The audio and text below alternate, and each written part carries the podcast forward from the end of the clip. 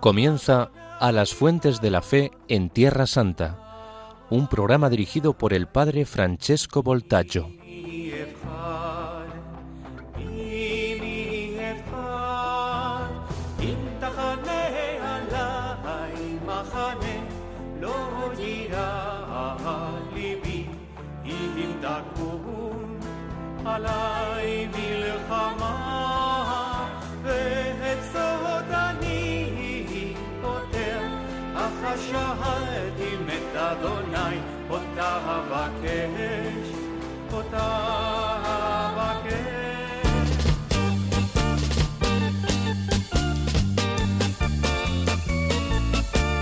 שישו ושמחו בשמחת תורה, ותנו כבוד לתורה.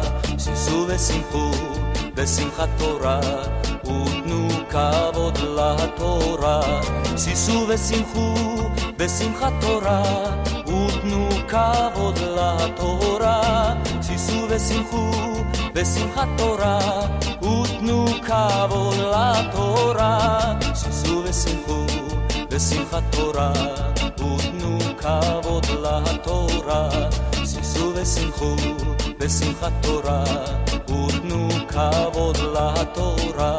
שישו ושמחו בשמחת תורה, ותנו כבוד לתורה. שישו ושמחו בשמחת תורה, ותנו כבוד לתורה. שישו ושמחו בשמחת תורה, ותנו כבוד לתורה. שישו ושמחו בשמחת תורה, ותנו כבוד לתורה.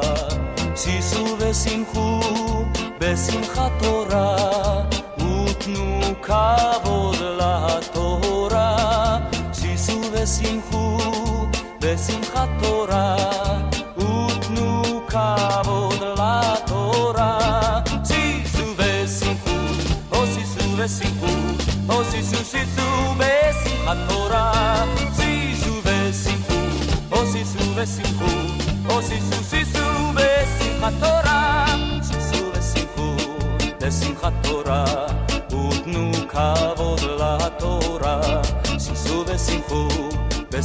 בשמחת תורה, ותנו כבוד לתורה.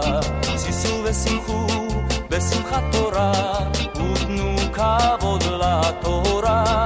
שישו ושמחו בשמחת תורה, ותנו כבוד לתורה. שישו ושמחו בשמחת תורה, ותנו כבוד לתורה. שישו ושמחו בשמחת תורה, ותנו כבוד לתורה. שישו ושמחו בשמחת תורה, ותנו כבוד לתורה. שישו ושמחו בשמחת תורה, ותנו כבוד לתורה.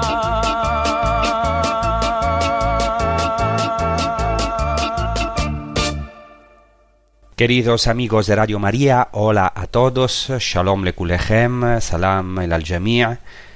eh, hemos empezado este episodio con un canto hasídico, o sea, de los hasidim, de los píos, de los religiosos judíos, que se titula Sisu Besimhu Besimchat Torah, que ellos cantan en la fiesta de la Simchat Torah, de la alegría de la Torah, de la palabra de Dios. Y eh, en episodio en los, en los, episodios anteriores hemos hablado de la llamada de los primeros discípulos a lo largo del mar de Galilea y según el Evangelio de Marcos, inmediatamente después de esta llamada está el primer día que Jesús pasa en Cafarnaum, el primer día de Jesucristo, de que hablaremos.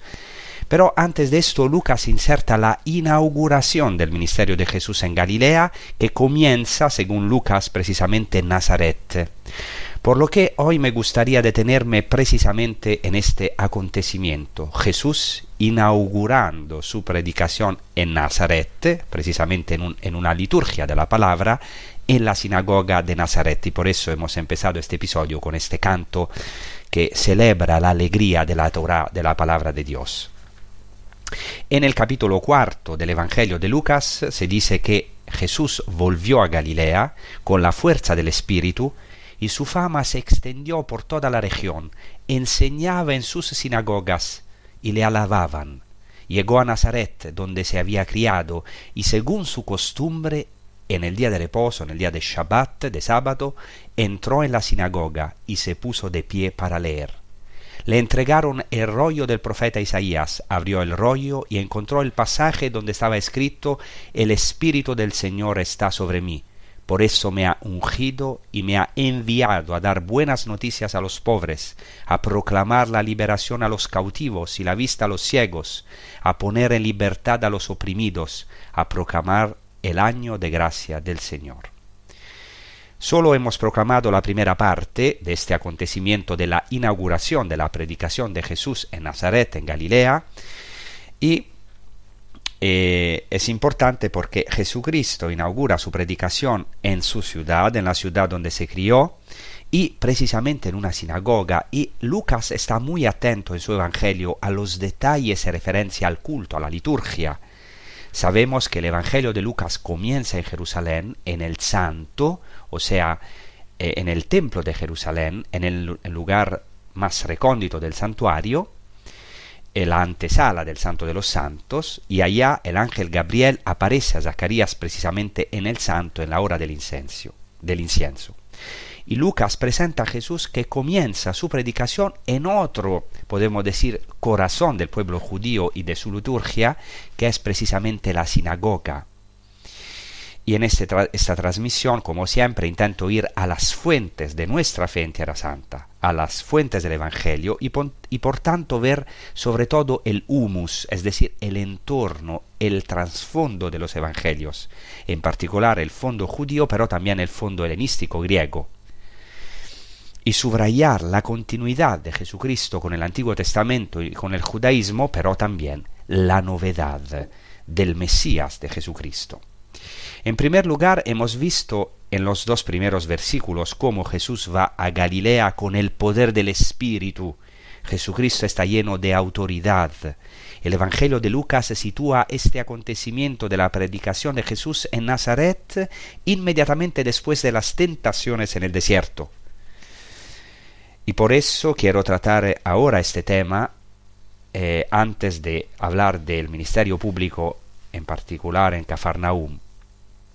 Se subraya que Jesucristo, después de las tentaciones, está lleno del Espíritu Santo. El Espíritu Santo habita en él como en una tienda. Eh, quiero subrayar este término tienda porque me gustaría situar eh, este episodio en la fiesta maravillosa, una fiesta judía que se llama fiesta de Sukkot, o sea, la fiesta de las tiendas o fiesta de las cabañas. En hebreo Sukkot quiere decir tiendas, en, singular Sukkah, tienda, también morada o cabaña o tabernáculo. En esta fiesta los judíos celebran el paso del pueblo de Israel por el desierto, y en particular el hecho de que Dios en una tienda habitó con su pueblo durante todos los años en el desierto. Entonces el pueblo habitaba en tiendas en Sucot como peregrinos, y Dios habitaba en medio de ellos, en una tienda. Y podemos ver aquí una referencia a esta misma inauguración del ministerio de Jesucristo en Nazaret. En el último día de la fiesta de Sukkot, el último día se llama en hebreo Shemini Atzeret, que quiere decir el octavo día, porque la fiesta de Sukkot dura siete días, o sea, una semana más uno, por lo tanto ocho días.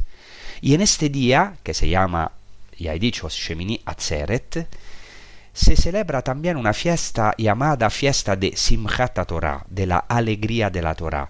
Y en este mismo día los judíos celebran a la novia de Israel, que es precisamente la Torah, la palabra de Dios, en particular los rollos de la Torah, es decir, los cinco primeros libros del Pentateuco, de nuestra, también de nuestra Biblia.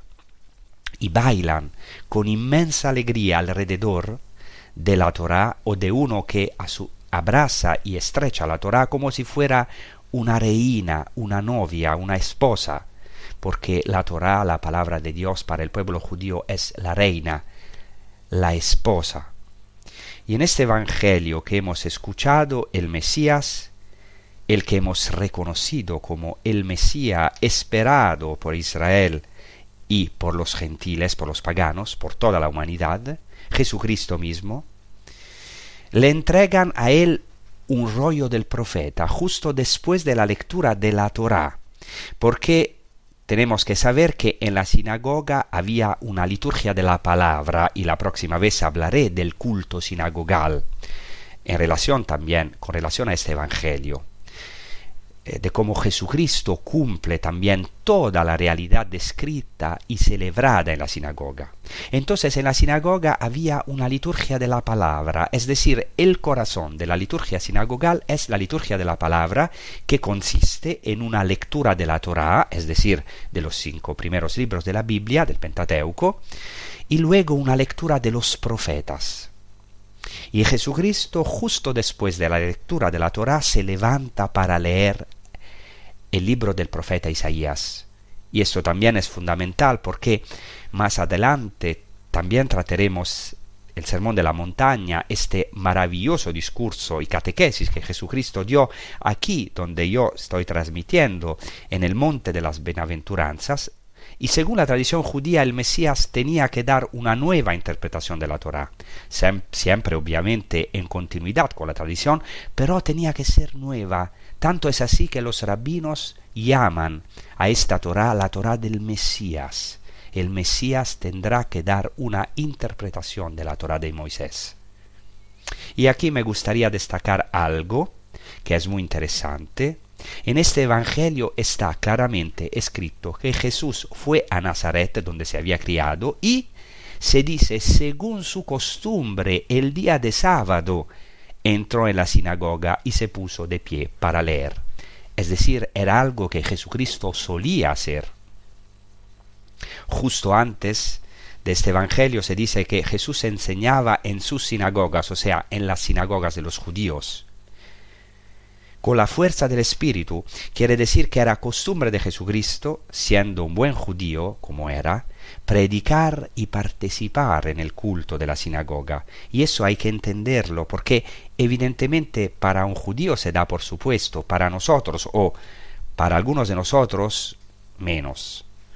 Hoy, sin embargo, quisiera detenerme precisamente en esta fiesta de Sukkot, la fiesta de las tiendas, y en la fiesta del de, la Simchat Torah, o sea, del regocijo de la Torah, porque tiene, según lo que yo pienso, una relación con la inauguración del ministerio público de, de Jesucristo. Pero antes de esto, queremos rezar con un canto de Kiko Argüello, eh, ejecutado por Eugenio Fernández Herrera, que es el Espíritu del Señor está sobre mí, que es precisamente esta palabra de Isaías que Jesucristo proclama solemnemente al comienzo de su ministerio público en Nazaret, en la sinagoga, en el corazón del pueblo judío, que es una palabra maravillosa, maravillosa para todos nosotros. Entonces rezamos también viendo a Jesucristo como el hombre relleno del Espíritu Santo que ha proclamado este año de gracia, de redención, de liberación para todos nosotros.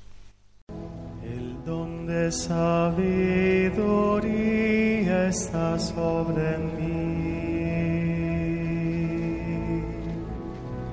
para luz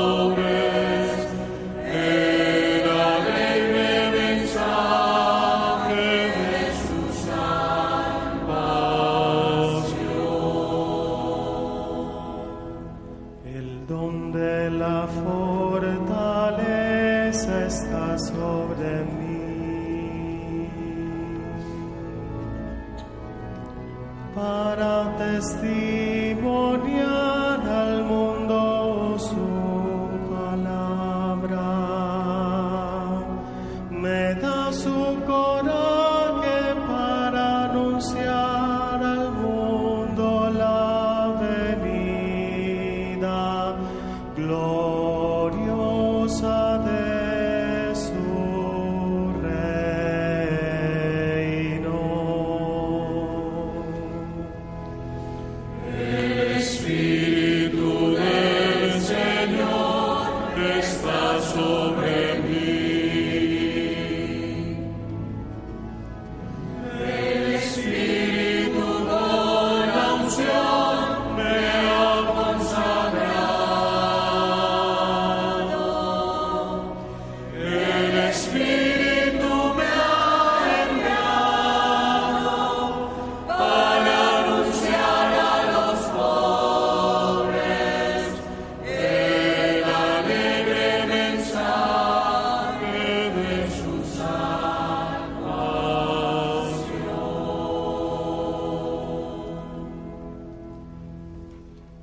Entonces tenemos que entender que en el mes de Tishri, que es un mes para los judíos lleno de fiestas, que normalmente cae en septiembre u octubre, eh, la primera fiesta que se celebra el primer día de este mes de Tishri es la fiesta de Rosh Hashanah, o sea, la fiesta del año nuevo judío.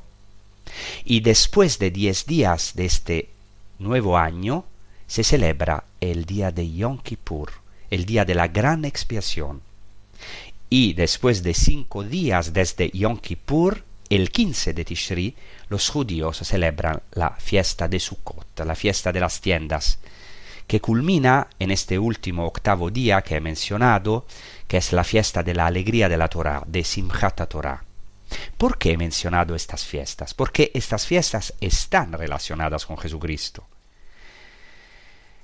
Eh, porque otras veces en otras emisiones hablé de estas fiestas judías, pero quiero solamente aquí recordar que la cabeza, porque Rosh Hashanah quiere decir literalmente la cabeza del año, la cabeza por excelencia en el Nuevo Testamento es Jesucristo. Y San Pablo lo dice claramente, Jesucristo es el primogénito de los muertos, es el arjé, o sea, el principio, el comienzo de la nueva humanidad.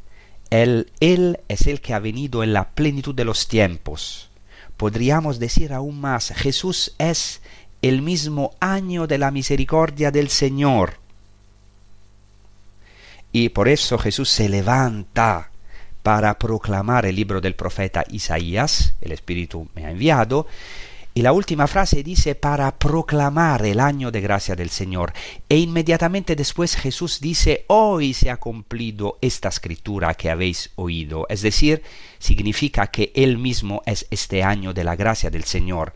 En griego literalmente, en eneauton kirio decton, o sea, un año aceptable, agradable al Señor ha venido a proclamar Jesucristo. Es el año de la gracia del que habla el profeta Isaías, el año de la misericordia, inaugurado precisamente en la plenitud de los tiempos. Jesucristo mismo es esa plenitud del tiempo. Jesús mismo es el año de la misericordia del Señor, porque con Jesucristo se ha llenado el tiempo, nuestro tiempo, eso es fundamental, es también muy existencial el tiempo, el espacio se han llenado. El tiempo, nuestro tiempo ahora está lleno de Dios si acogemos al Mesías, a Jesucristo. Muchas veces en nuestra vida experimentamos la inutilidad de nuestras cosas, a lo mejor nuestra mezquindad, el hecho de que tantas veces nuestro tiempo sí está vacío, y también experimentamos que nuestro espacio espiritual muchas veces está vacío. Pasamos por momentos incluso muy duros en nuestra vida. Pero existe esta idea, esta buena nueva que en el Nuevo Testamento Jesucristo es la plenitud. En griego se dice pleroma. Él ha llenado todas las cosas. San Pablo dice que Él ha llenado el tiempo. Nuestro tiempo está lleno de Dios. Dios es como si hubiera doblado los cielos ha descendido, ha llenado nuestras horas, nuestros momentos, incluso aquellos que parecen más inútiles, más difíciles, más sombríos. La luz de Cristo ha llenado el tiempo, nuestra oscuridad. Él es el Kyrios, el Señor del tiempo y de la historia, y también Él ha llenado nuestro espacio. Para entender esto debemos comprender, comprender la realidad de la tienda que me gustaría subrayar en un momento podemos decir que Jesucristo es el mismo Rosh Hashanah, el año nuevo, la cabeza del año. Él es el alfa y la omega, el principio y la fin, como dice el libro del Apocalipsis. Esta es la primera fiesta que los judíos celebran en el mes de Tishri. La otra fiesta que celebran, como ya he dicho, es, la fiesta de Yom Kippur, el día de la expiación, que es un día de ayuno, de penitencia. Y es interesante que Jesucristo también inauguró el último, el verdadero Yom Kippur. La carta a los hebreos lo dice claramente.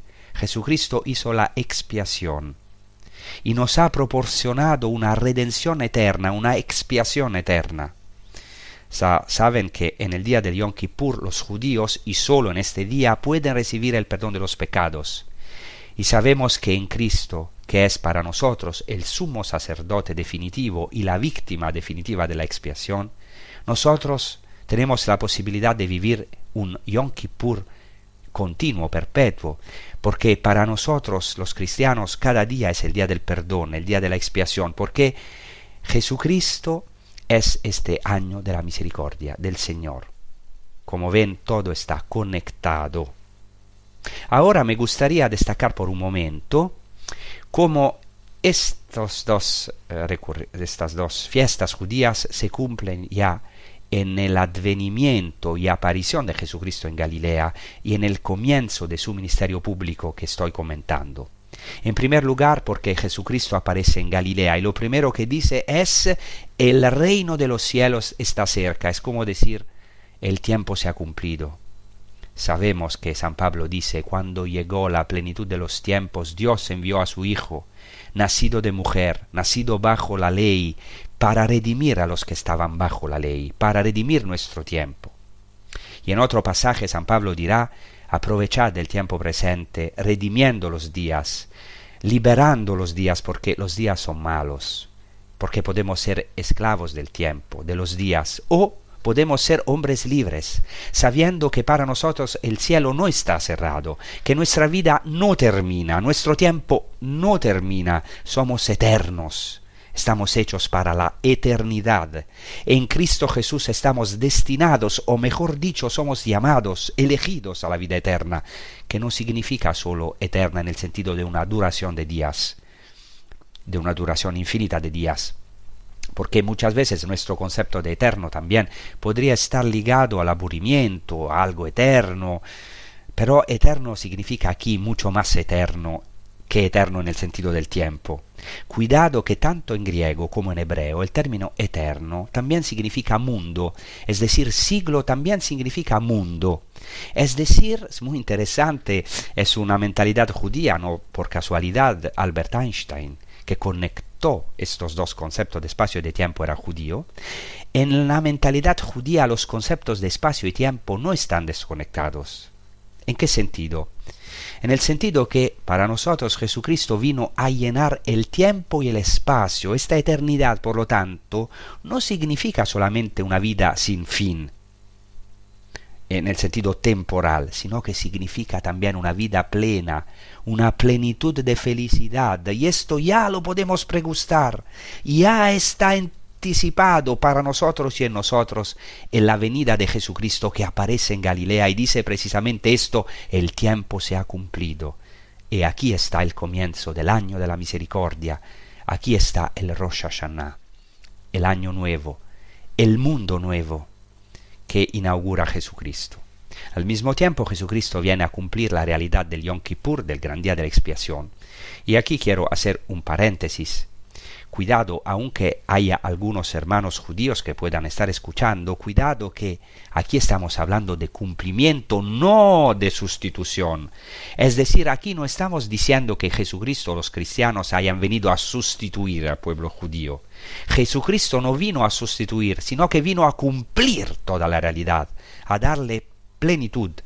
Y esto es importante, porque Dios sigue hasta hoy su historia de amor con toda la humanidad y también con su pueblo judío, con el que hizo una alianza eterna. La alianza de Dios es eterna. Claro, podemos rechazarla, todos, pero la alianza de Dios es eterna. Dios no se arrepiente.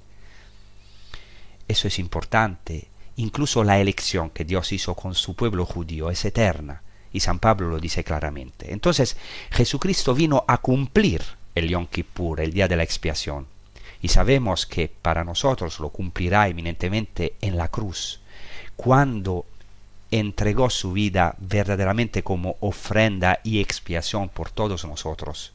Su vida totalmente entregada abrirá un camino al cielo, porque en este día de Yom Kippur lo importante es que el sumo sacerdote entró en el Santo de los Santos y solo en este día de Yom Kippur entraba. Y la carta a los hebreos dice que en su carne Jesucristo inauguró, de nuevo esta palabra inauguró, un camino nuevo y vivo en su velo, o sea, en su carne. Es decir, es un paso al cielo. Y Jesucristo nos ha proporcionado una expiación eterna. Ahora no se nos se nos ha abierto no sólo el Santo de los Santos una vez al año, sino que se ha abierto para siempre el mismo acceso a Dios. Podríamos decir que se ha abierto para nosotros, se ha abierto la puerta de la misericordia. Eh, que, siempre está abierta para nosotros en el costado de Jesucristo, pues cuando Jesucristo muere se rasga el velo del santo de los santos. No es una señal de maldición hacia el pueblo judío, sino que realmente es el acceso al cielo. Los cielos están ahora abiertos para nosotros. Ahora bien, quiero subrayar que incluso cuando inaugura su ministerio, Jesucristo ya viene en cierto modo a cumplir este Yom Kippur. Porque lo primero que proclama Jesucristo al inaugurar su ministerio es precisamente el reino de los cielos está cerca. Arrepiéntete y cree en el Evangelio, es decir, se abre la posibilidad de la Teshuvah, que en hebreo quiere decir conversión, más que conversión, significa retorno. Dios vuelve a nosotros para que se nos abra el camino para nosotros de retorno a Él. Y finalmente Jesucristo también vino a cumplir la realidad prefigurada por la fiesta de Sukkot, de, de las tiendas, eh, como ya he hablado. Entonces quiero decir a modo de resumen que Jesucristo llega a Nazaret y allí inaugura su predicación. También lo veremos la próxima vez, en el próximo episodio. Ya hemos hablado de Nazaret y de la vida oculta de Jesús y de la Santa Familia de Nazaret en esta ciudad. Y hemos dicho que en Nazaret Jesucristo entra según su costumbre habitual en la sinagoga, pero ahora hay algo nuevo. Él se levanta a leer y al final él dirá en su homilía, en su catequesis, hoy se ha cumplido esta escritura que habéis oído. He aquí que la escritura se, se cumple hoy en nosotros. Nosotros somos esos pobres a los que se anuncia todavía hoy el Evangelio, es decir, la buena nueva. Nosotros somos los presos a los que Jesucristo anuncia hoy la liberación. Somos los ciegos a los que Jesucristo quiere devolver hoy la vista. Somos los oprimidos que son hoy liberados. Se nos anuncia hoy este año de la gracia del Señor porque Jesucristo ha venido a cumplir esta escritura. El griego dice literalmente, hoy se ha cumplido esta escritura en vuestros oídos. Jesucristo vino a cumplir la escritura, vino a cumplir su obra de salvación en nuestra carne, en nuestros oídos. Por eso es tan importante la escucha de la predicación, porque como dice San Pablo, de la escucha de la predicación viene la fe. De la escucha de la predicación podemos ser estas nuevas criaturas, es decir, podemos entrar en un nuevo siglo, en una nueva dimensión, en un nuevo espacio y tiempo que es la eternidad, la plenitud, el espacio, el tiempo de Dios que ha venido a nuestro encuentro. Por eso hay esperanza para nosotros, aunque nos encontremos tantas veces en nuestra vida prisioneros, pobres, ciegos, oprimidos, pero Jesucristo es el ungido de eh, Christos en griego, Cristo, Christos en griego quiere decir ungido, que viene del hebreo Mashiach, o sea, Mesías quiere decir el ungido. Él es el hombre ungido del Espíritu Santo, relleno del Espíritu Santo, que ha venido a nosotros. El Espíritu Santo llena a Jesucristo, está unido a Jesucristo. Dios mismo pone su tienda no solo en medio de nosotros, sino también en nosotros. Ahora es el mismo Dios que viene de nuevo en busca del hombre, pero esta vez viene en la plenitud de la Shejina, de la presencia de Dios, en la persona de Cristo, Dios mismo que se ha encarnado, y por eso Jesucristo puede, puede decir, hoy se ha cumplido esta escritura porque Dios, que en el Antiguo Testamento tantas veces había descendido a través de su palabra, a través de signos grandiosos o incluso en ciertos casos delicados, de tantas maneras y en tantas ocasiones había mostrado a su pueblo a través de los profetas que Él era el Dios de su pueblo, finalmente, en la plenitud de los tiempos, ha venido a nosotros en Jesucristo, ha entrado en una sinagoga, ha proclamado que esta palabra se ha cumplido. Hay un hoy. Este hoy es muy importante, es el hoy del Mesías, pero también es nuestro hoy. Por eso el Salmo que proclamamos cada día en la liturgia de las horas, en, el invitatorio, en, al comienzo de la oración, dice, si escuchás su voz hoy.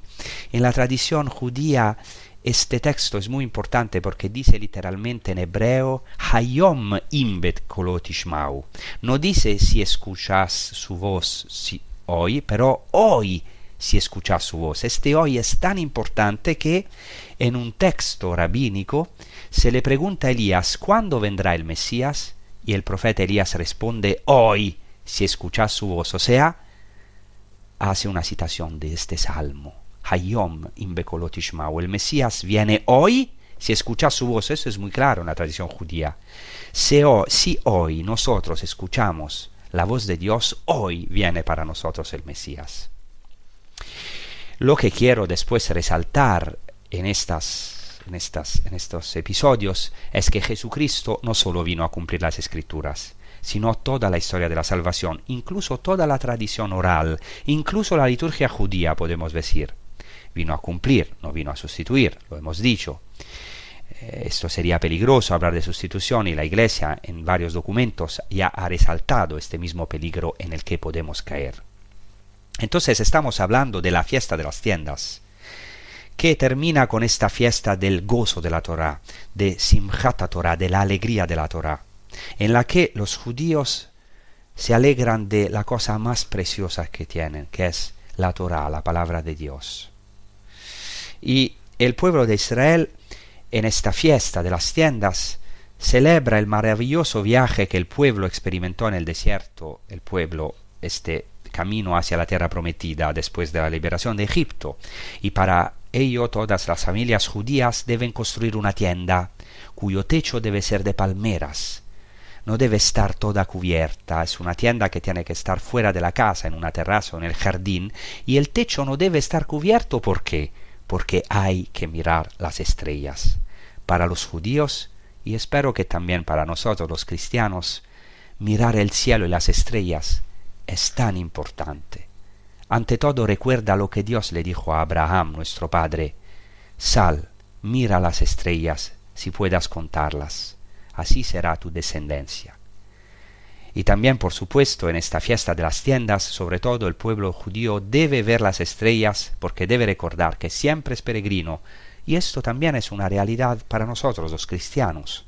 Nosotros también estamos llamados a sentirnos siempre peregrinos. Estamos en esta vida como en un desierto. Como siempre digo, estamos en un viaje interestelar. Nuestro universo está en expansión. Estamos en constante movimiento, aunque parezca, parezca que estamos parados, como decía siempre Carmen Hernández, la iniciadora del camino a la que tanto aprecio, siempre nos lo recordaba, eh, nos recordaba siempre este dinamismo de la Pascua, de Dios y del universo en el que estamos inmersos. Todos estamos de viaje, en este viaje interestelar eh, entre las estrellas, porque nuestro universo está en expansión. Somos peregrinos hacia la Pascua celestial, estamos en un pasaje el mismo pasaje, el mismo paso que describe el evangelista en el Evangelio de Juan, el paso de este mundo al Padre, el mismo paso de Jesucristo. Y todos necesitamos recordar que somos peregrinos.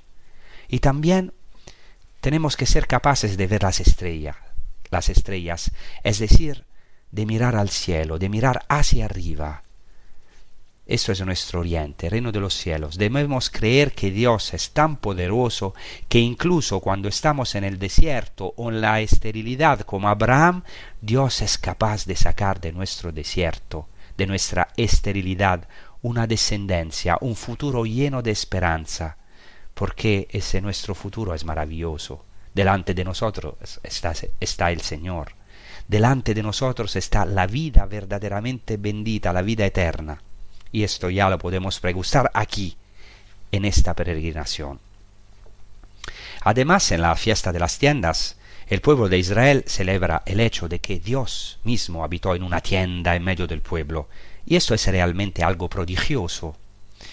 En el campamento de Israel, en el centro, como nos dice también el libro de los números, estaba lo que se llama el Mishkan, que en hebreo se traduce como morada, la tienda de la reunión o la tienda del encuentro, donde la nube de la gloria de Dios descendía en medio del pueblo y Moisés hablaba con Dios cara a cara, de modo que cuando salía de esta morada, de esta tienda, su rostro estaba radiante, es decir, Dios caminó con su pueblo en el desierto, se hizo presente en esta nube de gloria, en esta tienda, que luego será el, el templo, el templo de Jerusalén porque sabemos que la nube luego desciende en, la tienda, pero también en el santo de los santos, que él será el corazón del templo, lo más íntimo del templo.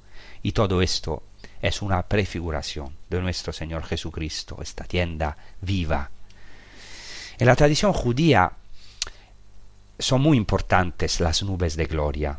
O sea, Dios quiso dar a su pueblo a su pueblo unas nubes eh, que lo protegieran del calor, del mal tiempo, que lo envolverían. Estaban como sumergidos en esta nube de Dios.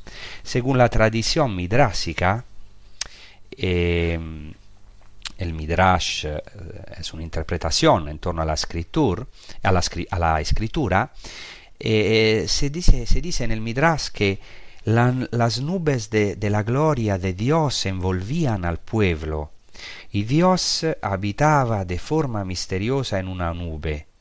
Y sabemos que todo esto se cumplió en nuestro Señor Jesucristo. El Evangelio de Juan dice que el Verbo se hizo carne.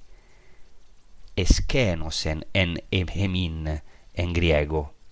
Utiliza este verbo esquenosen que significa no solo habitó, sino también se acampó, puso su tienda, su morada en nosotros. O sea, esta tienda de la morada era una figura de nuestro Señor Jesucristo. Ahora, en la plenitud de los tiempos, Jesucristo es la plenitud de Dios, la inhabitación de la gloria de Dios, la morada viva en medio de los discípulos, en medio de nosotros. En Él, Él es Dios mismo. En Él habita el Padre, en Él habita el Espíritu Santo. Y quien cree en Él, el Padre, el Hijo, el Espíritu Santo, hacen su morada en Él. Ahora vamos otra vez a rezar con un canto, a meditar sobre estas palabras con un canto de Marco Frisina, ejecutado por el coro diocesano de Medellín, que es el Espíritu del Señor está sobre mí. El Espíritu del Señor está sobre mí. El Espíritu del Señor está sobre mí. Pues me ha me ha enviado para anunciar la salvación. Para anunciar la salvación.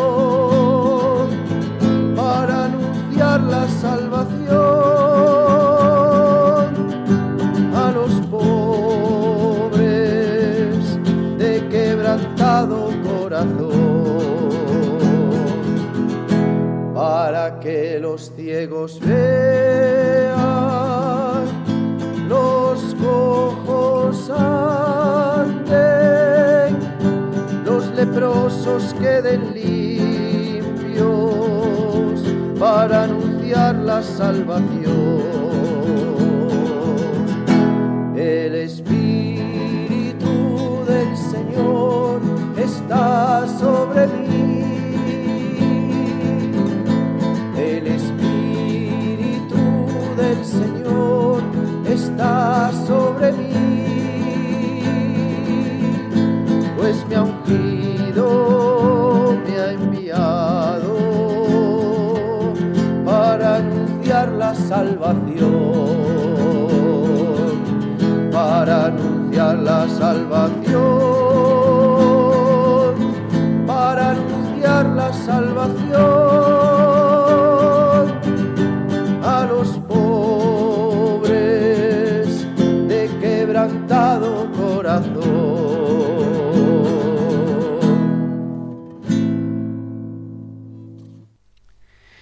Entonces, ahora para nosotros esta tienda ya no es una tienda material, sino que es Dios mismo quien ocupa nuestra tienda.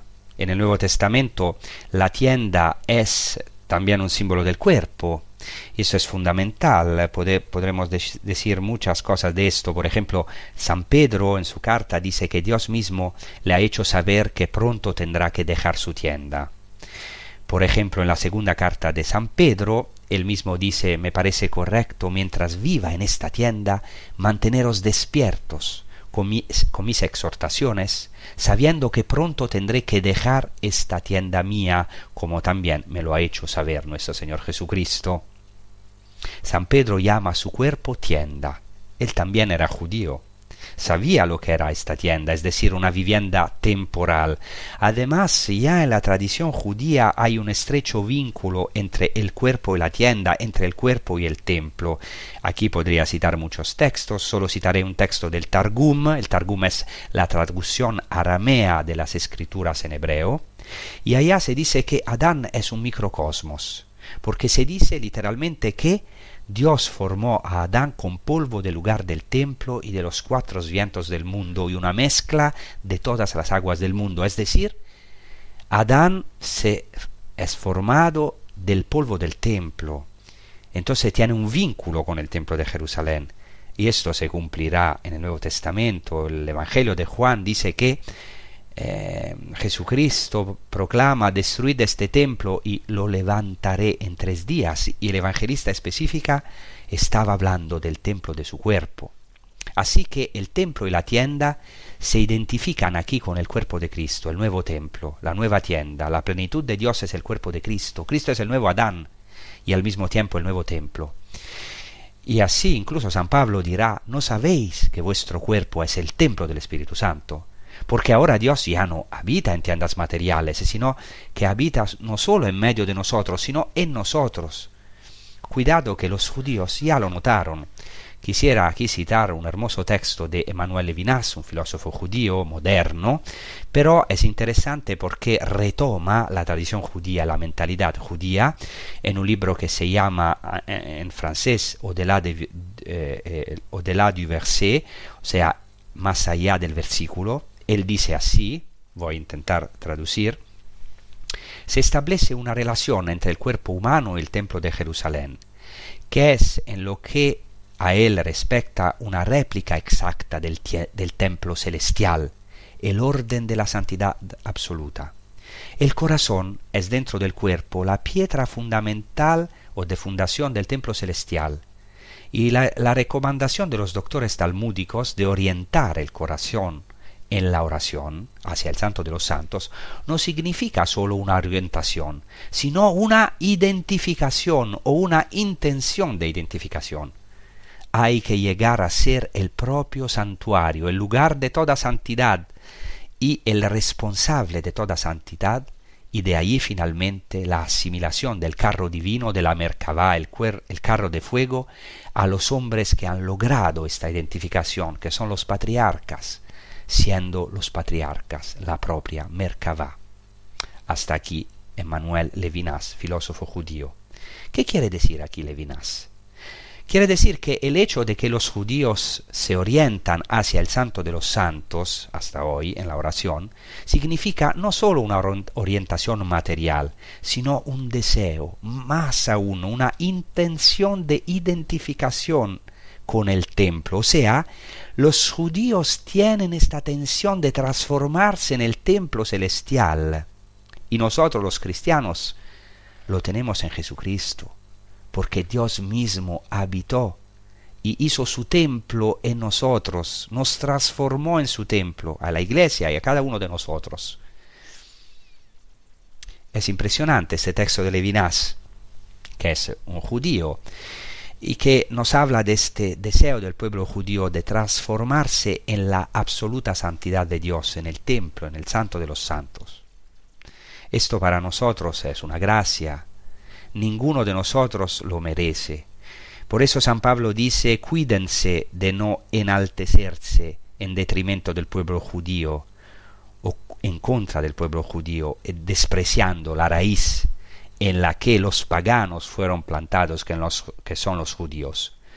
Por tanto, Jesucristo puso su tienda en nosotros. Como dice el Evangelio de Juan, hemos contemplado su gloria.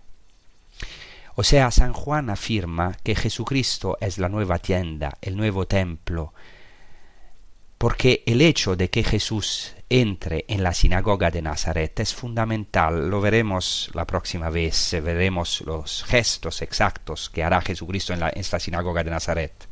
El evangelista subraya estos textos, dice por ejemplo, los ojos de todos en la sinagoga estaban fijos en él, orientados en él, porque ahora ha llegado el Mesías, la plenitud.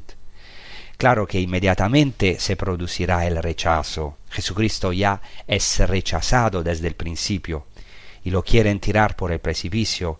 Aquí también hay un vínculo con el Yom Kippur, el día de la expiación, porque ¿quién era arrojado por el precipicio? Ciertamente el hereje que debía ser apedreado, es decir, arrojado al precipicio, pero sobre todo un judío sabe muy bien que es el chivo expiatorio que en el día de la expiación, en el Yom Kippur, tiene que ser arrojado al precipicio, y Jesucristo también cumplió con esta realidad. Ya desde el principio lo quieren arrojar al precipicio. Después, para terminar, es muy interesante ver el amor de los judíos a la palabra de Dios, a los rollos de la Torá. Aquí vemos que Jesucristo se levanta a leer el rollo del profeta Isaías. porque veneran la palabra de Dios en rollos en la sinagoga. Eh, eh, y para ellos esta es palabra de Dios santa. Y para nosotros, y la abrazan también, precisamente en la fiesta de Simchat Torah, del regocijo de la Torah, de la alegría de la Torah, abrazan la Torah, la palabra de Dios, con un gran amor, con gran veneración. Y nosotros también estamos llamados a abrazar Cristo como la palabra viva. Y entonces nosotros también, como los judíos, abrazamos la palabra de Dios, besamos los evangelios, por ejemplo, porque en las escrituras está contenido a nuestra salvación, está contenido Cristo, que es la palabra, pero la palabra para nosotros es también una persona viva, es Jesucristo mismo. Por eso para mí es importante comenzar este mismo acontecimiento de la inauguración del ministerio de Jesucristo en Nazaret con esta palabra, que Jesucristo es la plenitud. Vuelve a Galilea con el poder del Espíritu Santo, está lleno de Dios, lleno del Espíritu. Por eso inmediatamente en la, después en la sinagoga de Nazaret le dan el rollo del profeta Isaías. Abriéndolo encontró el pasaje donde estaba escrito, el Espíritu del Señor está sobre mí, por eso me ha ungido, por eso es el Cristo. Esto es el aceite del Espíritu Santo. Y nosotros también podemos recibir este mismo Espíritu de Cristo. Somos cristianos, o sea, también nosotros ungidos por el amor de Jesucristo, por su Santo Espíritu. Podemos recibir, renovar ese Espíritu a través de las Escrituras, de la tradición, de los sacramentos, sobre todo de los sacramentos, o sea, a través de, una, de la vida cristiana, de una vida de unión con nuestro esposo que es Jesucristo, la palabra hecha carne, que quiere llenarnos de ese espíritu. Por eso es muy importante no contristar el espíritu, sino que sea un fuego ardiente en nosotros. Y por eso, para terminar, queremos con un canto pedir al Señor este don del Espíritu Santo que pueda renovar nuestras vidas, nuestras casas, nuestras familias, también la iglesia que lo necesita, este dinamismo perenne del Espíritu que nos lleva a la plenitud de la verdad, que es el mismo Cristo. Muchas gracias, le deseo una buena prosecución con los programas de Radio María y hasta la próxima.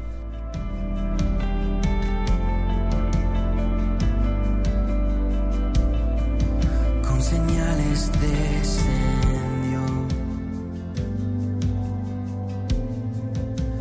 Espíritu Santo, su presencia